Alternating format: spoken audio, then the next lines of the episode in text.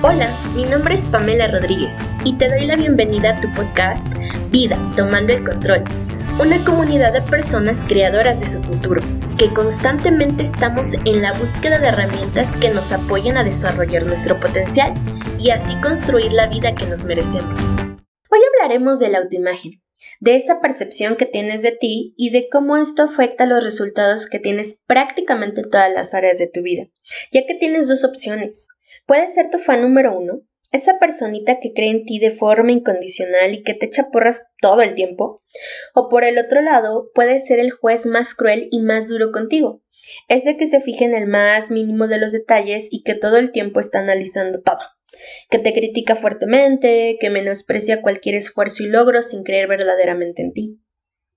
Y es que tu autoimagen es un arma muy poderosa, ya que es la que va a determinar cómo te comportas en la vida, cómo te comportas contigo, cómo te comportas con los demás, eh, dentro y fuera de tu casa. Y va a influir sin lugar a duda en los resultados que obtengas. ¿Por qué? Porque aunque tú digas querer con todas tus fuerzas ser una persona exitosa, si en verdad no te lo crees, si en el fondo de tu corazón dudas de tus capacidades y de tus habilidades, inconscientemente verás sumamente lejano vivir de ese modo, casi casi imposible poder lograrlo, y vas a actuar en consecuencia. Te vas a empezar a contar historias, mil historias, de por qué tú no eres merecedor o merecedora de tener una vida exitosa. Y aquí quiero hacer un paréntesis, porque es muy importante mencionar que la definición de éxito es diferente para cada persona y totalmente válido también. Más adelante podemos tocar también este tema eh, para que tengas bien clara tu definición de éxito sin dejarte guiar por los estereotipos de la sociedad, ya que muchas veces influyen tanto en nosotros que terminamos sintiéndonos mal por no tener la vida que nos plantean, la vida perfecta que nos plantean en Facebook, en la televisión, en las revistas, en fin. Retomando el tema, es prácticamente imposible, y aquí quiero que pongas mucha atención, prácticamente imposible para una persona actuar de forma constante con acciones que son incongruentes con lo que pensamos de nosotros. ¿A qué me refiero con esto? Por ejemplo, si tú quieres tener mucho dinero, pero te crees incapaz de conseguirlo, todo lo que hagas para tratar de obtenerlo se quedará corto y reafirmarás tu pensamiento de que es muy difícil hacerlo. Si quieres tener un cuerpo fitness, otro tema que viene a nuestra mente para muchos de nosotros, pero te cuentas la historia de que todos en tu familia son gorditos, de que eres de huesos anchos o que a la edad que tienes ya es demasiado tarde para empezar, por ejemplo, vas a comenzar a hacer ejercicio y lo terminarás abandonando, o comenzarás la dieta y te rendirás, y vas a terminarte diciendo que esto no es para ti, que mejor gordito o gordito pero feliz. No sé si has oído esta frase. Que ahora sí el otro mes vas a empezar a hacerlo y ¿qué crees? Que de ahí no vas a pasar o que los resultados seguirán siendo iguales o muy parecidos. Si te sientes atorado porque no logras conseguir algo que quieres en cualquier área de tu vida, comienza por preguntarte, ¿qué piensas de ti al respecto? ¿Cuál es esa imagen que te está apoyando a conseguir tus objetivos? ¿O aquella imagen que te está destruyendo y frenando para hacerlo? Y aquí viene la mejor parte. Tú eres totalmente capaz de cambiar esas historias que te has estado contando de ti, de cambiar a tu favor esos pensamientos sobre tu persona que solo existen en un lugar, en tu mente.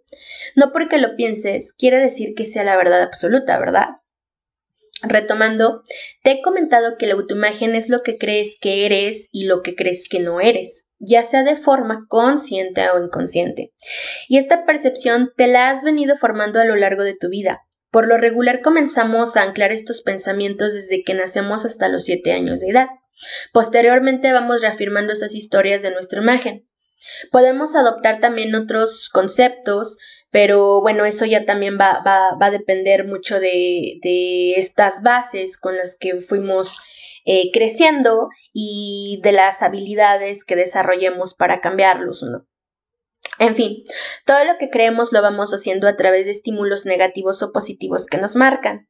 Independientemente de nuestra personalidad, por ejemplo, si de pequeño tus papás, que son por lo regular la figura de autoridad más grande que tenemos eh, en una familia pues convencional, Eh, no, no me malinterpreten acá, pero es, o sea, si vives con tus papás y creciste con tus papás, eh, pues ellos son como la, referencia mayor que tenemos, ¿no? Y bueno, y si ellos te incitan a relacionarte con personas, a expresar tu punto de vista, te reconocen constantemente tu forma de expresarte, al crecer, eh, pues es probable que ese niño o niña sea extrovertido, que se le facilite relacionarse con otras personas, que defienda su punto de vista, que tenga confianza, porque eso aprendió desde su infancia, eso fue lo que le enseñaron, y ya sea papá, mamá o los dos o sus abuelos, con quien vivió, con quien creció, si eso fue lo que le enseñaron, pues así va a crecer, va a ser algo normal para él.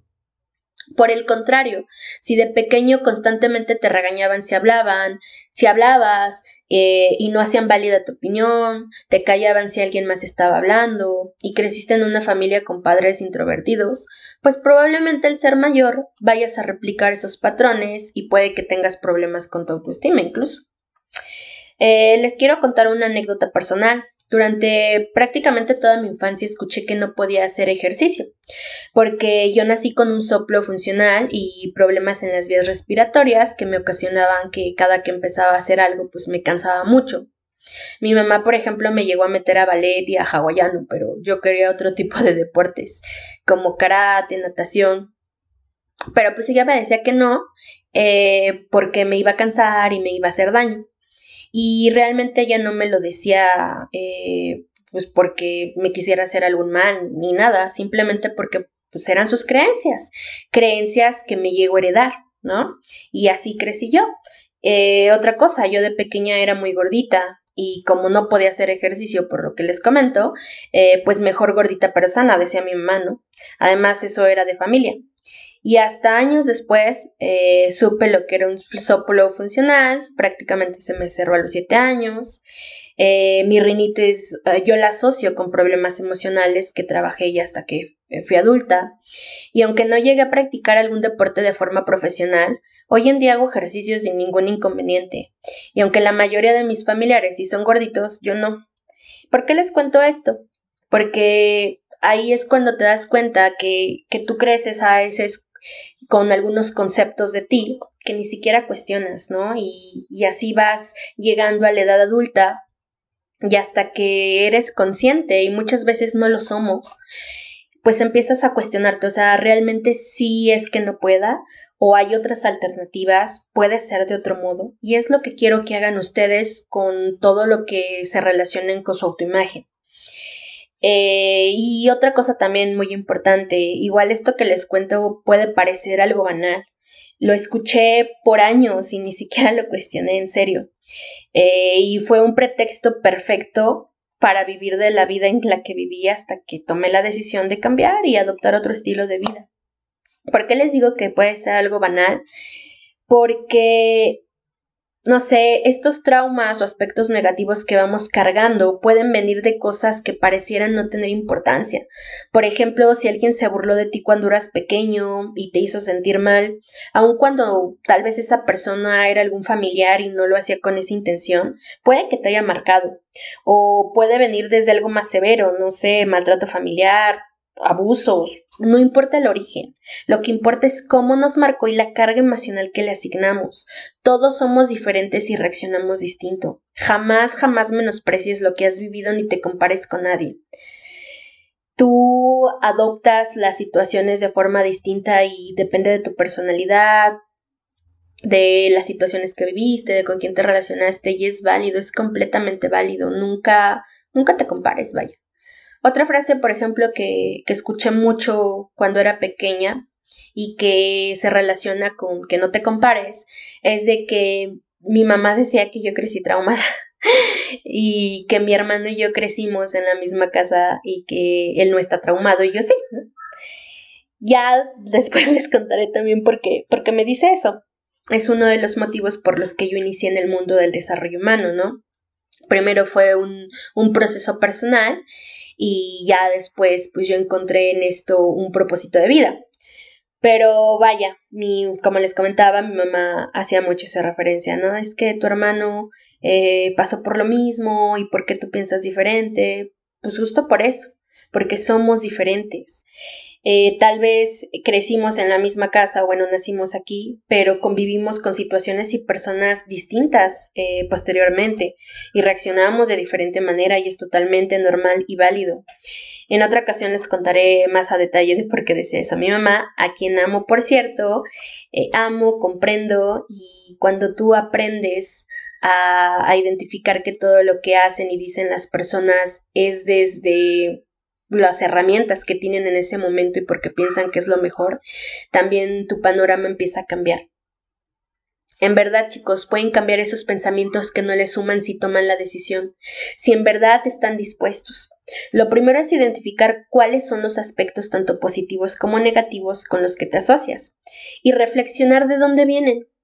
Cuestiónate si son realmente ciertos, si son eh, aspectos que adoptaste por mamá, por papá en la escuela, o si son cosas que tú realmente crees, si pueden cambiar, si son verdades absolutas, cuestiónatelo todo. Y para finalizar te pregunto, ¿para qué eres bueno o bueno? ¿Para qué eres malo? ¿Cómo te describes? Contesta estas preguntas y reflexionas sobre cómo tu autoimagen ha influido y te ha llevado a donde estás, ya sea un lugar cómodo o no. Y si no lo es, piensa en quién te tienes que convertir para lograr lo que no has logrado hasta el día de hoy. Piensa en esas cualidades que requieres sumar a tu, a tu autoimagen para comenzar a romper barreras y llegar a donde realmente deseas en todas las áreas de tu vida. Volvemos a lo mismo, esto depende total, totalmente de ti, ¿vale? Espero este podcast te haya agregado valor y si lo hizo, te invito a que te suscribas y lo compartas con alguien a quien también se lo pueda aportar. Déjame tus comentarios en redes sociales. Me encuentras como Pamela Rodríguez en Facebook e Instagram. Y dime sobre qué temas te gustaría escuchar. Te mando un fuerte abrazo y nos vemos en el siguiente podcast.